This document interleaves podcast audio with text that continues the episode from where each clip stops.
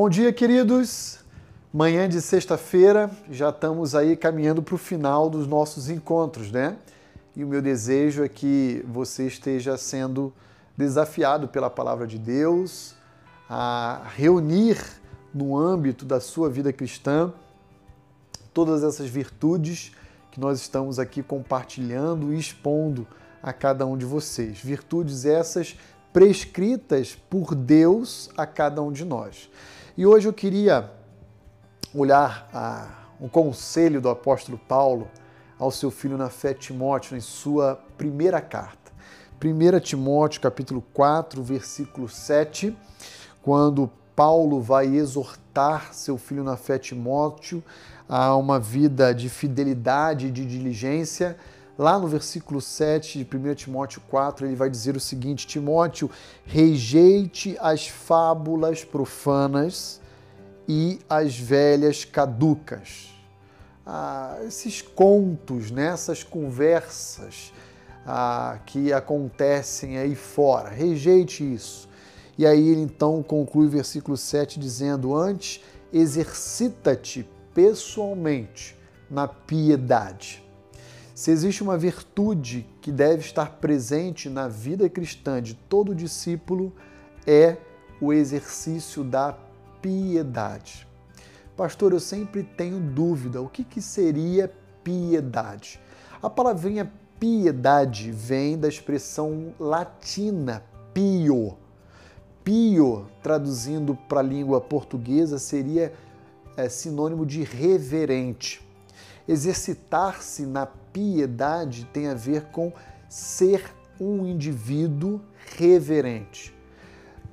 Isso tem a ver com o estilo de vida, eh, de reconhecer que em cada ato, em cada momento da história da sua vida, Deus está por trás, governando e conduzindo os nossos atos.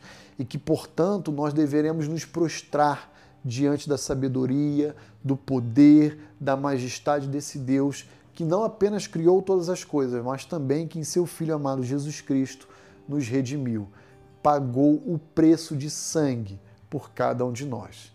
Exercitar-se na piedade é dedicar energia, tempo, esforço a um relacionamento reverente com Deus.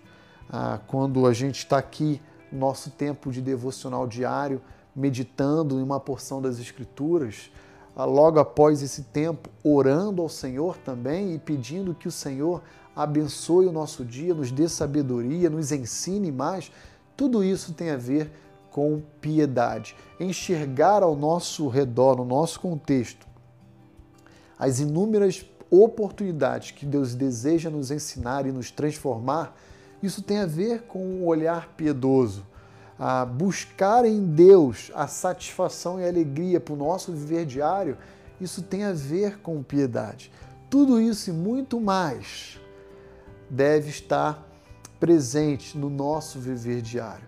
Agora, quando eu falo essas coisas, eu não falo para que você crie uma lista de itens que devem ser observados. Eu falo ah, como uma, um resultado natural de um viver com Deus, de um andar diário com Deus. E essas, ah, esses resultados, essas expressões, esses desdobramentos vão aparecendo de forma natural à medida em que a gente ama, tem prazer em viver na presença de Deus. Querido amigo, meu irmão amado em Cristo Jesus, nós estamos hoje caminhando para o final da nossa semana e o meu convite é que o seu prazer também, dentre outros, seja o de estar conosco presencialmente, tanto na escola bíblica dominical quanto nos cultos, adorando a Deus, engajados e envolvidos nos grupos pequenos da nossa igreja, engajados e envolvidos no ministério de homens, de mulheres, de família, a ministério infantil, de adolescentes, de jovens. Só não cresce quem não quer e graças a Deus, a nossa igreja tem dado muitas oportunidades e promovido diversas, diversas oportunidades e encontros para que a gente possa exercitar uma vida piedosa. Que Deus o abençoe.